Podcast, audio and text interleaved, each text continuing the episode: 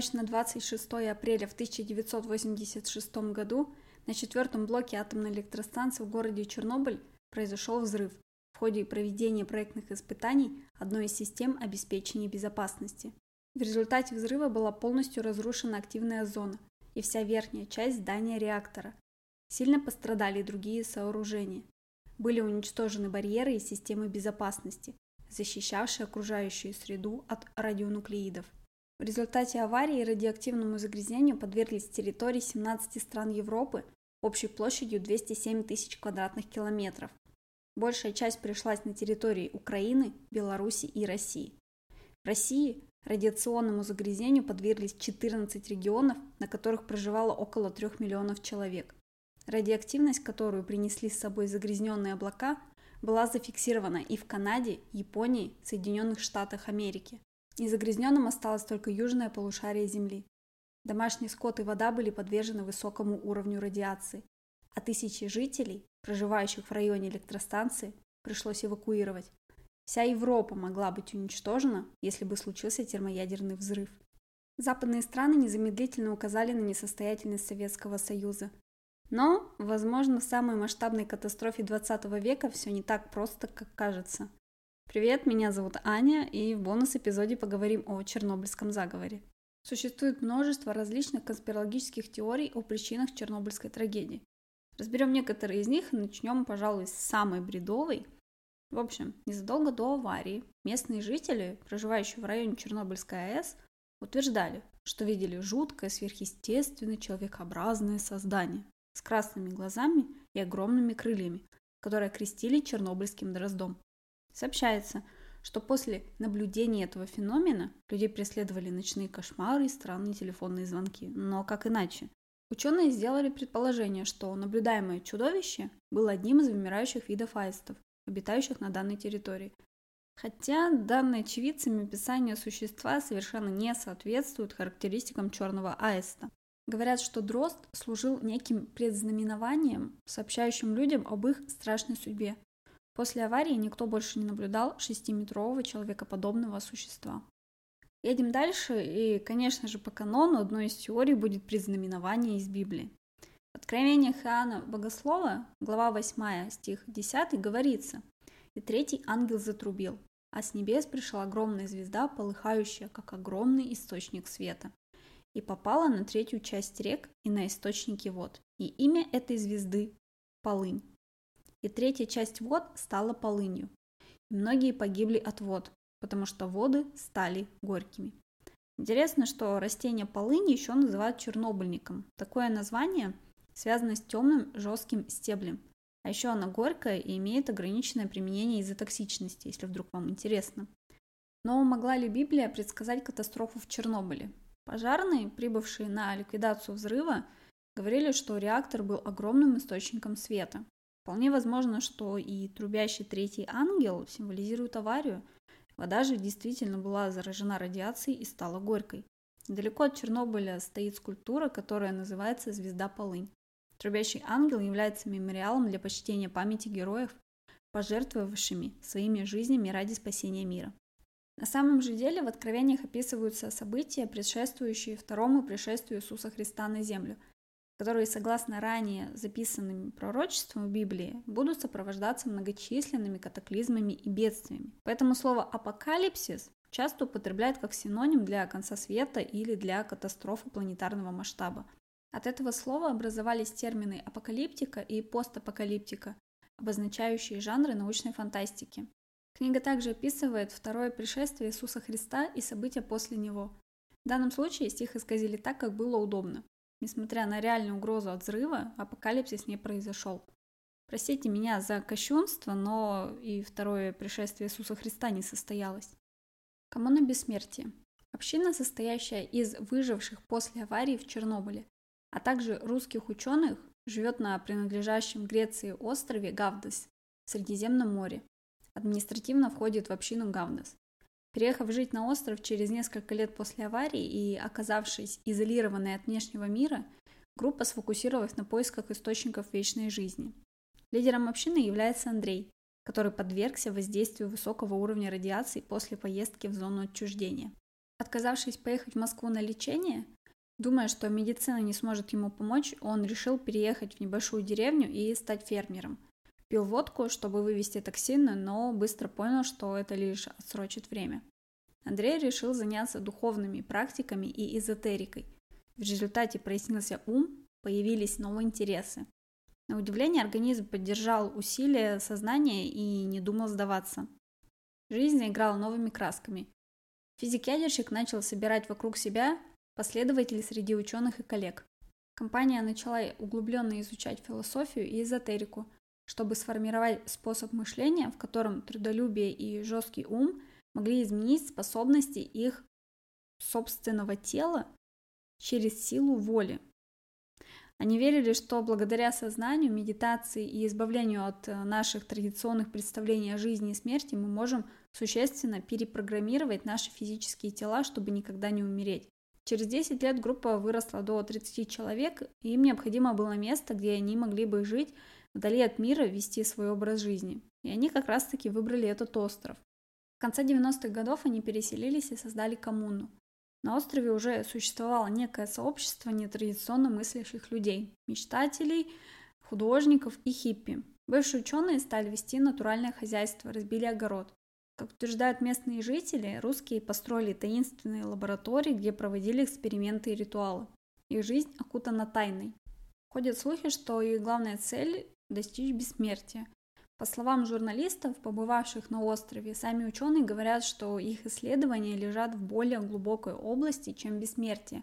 Они хотят достичь следующей стадии человеческой эволюции. На самом деле такая община существует. Население жителей по переписи населения на 2011 год составляет 152 человека. Площадь э, острова около 32 квадратных километров. В настоящее время основным занятием населения является сельское хозяйство – развивается сфера обслуживания туристов.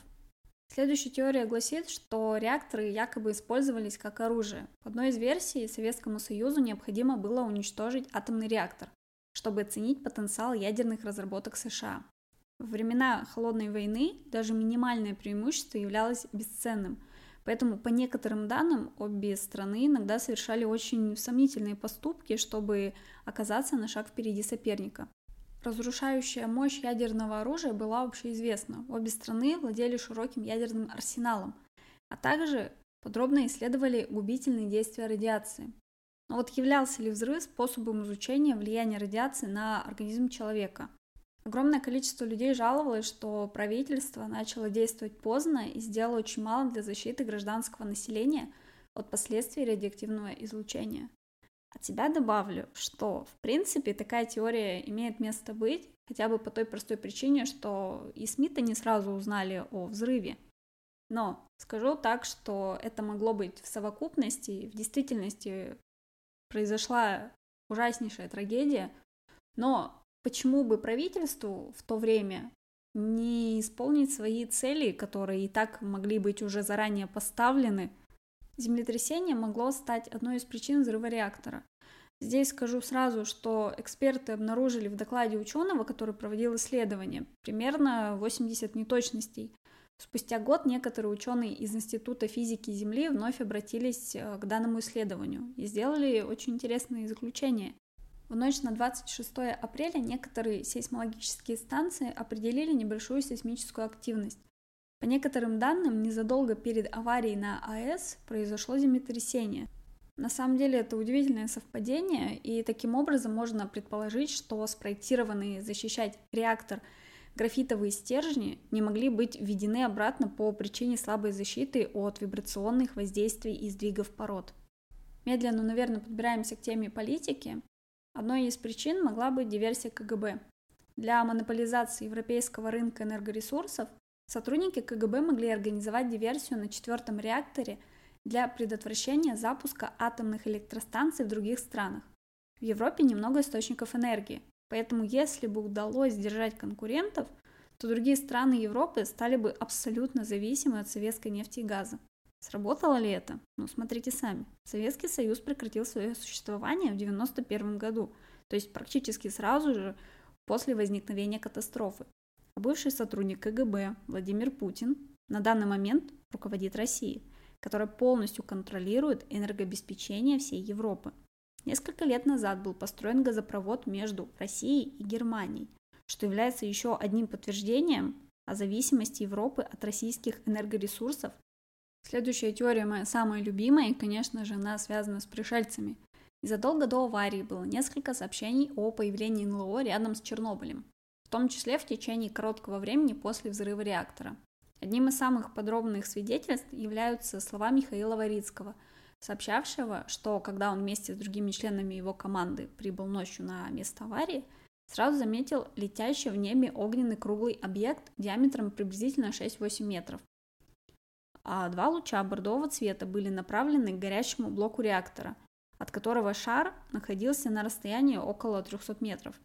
Все событие заняло около трех минут – после чего шар улетел в неизвестном направлении.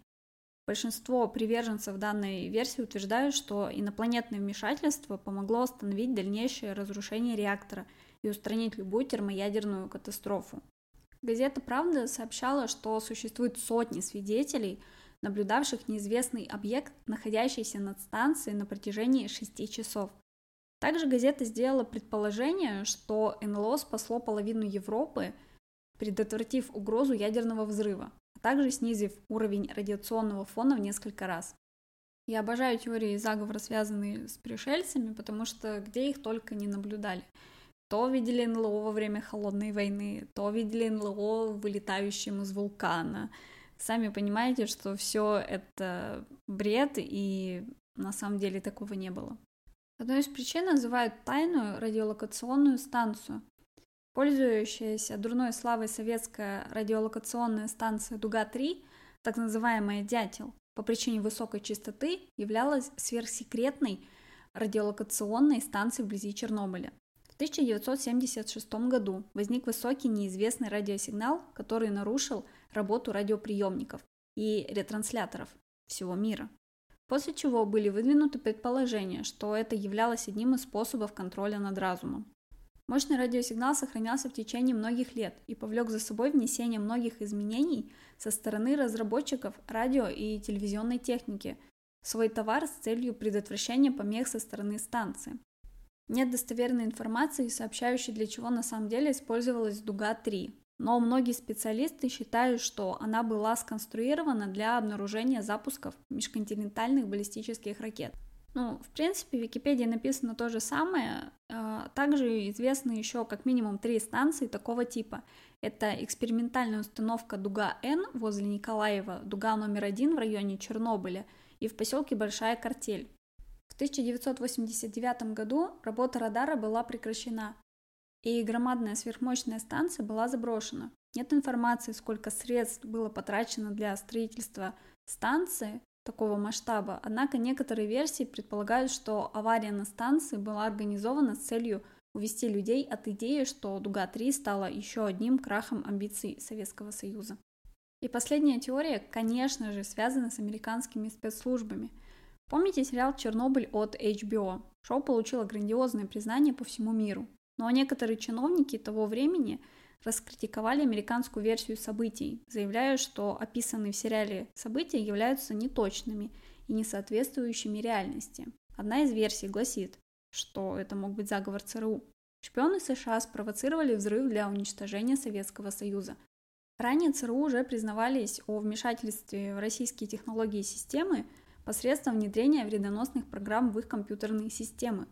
Но возможно ли такое, что и в Чернобыле произошло то же самое – Существует версия, согласно которой американцы внедрились на Чернобыльскую АЭС, и по сведениям многих историков, один из разведчиков присутствовал на станции незадолго до аварии. Спасибо, что дослушали подкаст до конца. Скорее всего, мы никогда не узнаем правду. Тем не менее, подписывайтесь на группу ВКонтакте, ссылочка будет в описании, там мы будем обсуждать Чернобыль более подробно. Встретимся в следующем выпуске.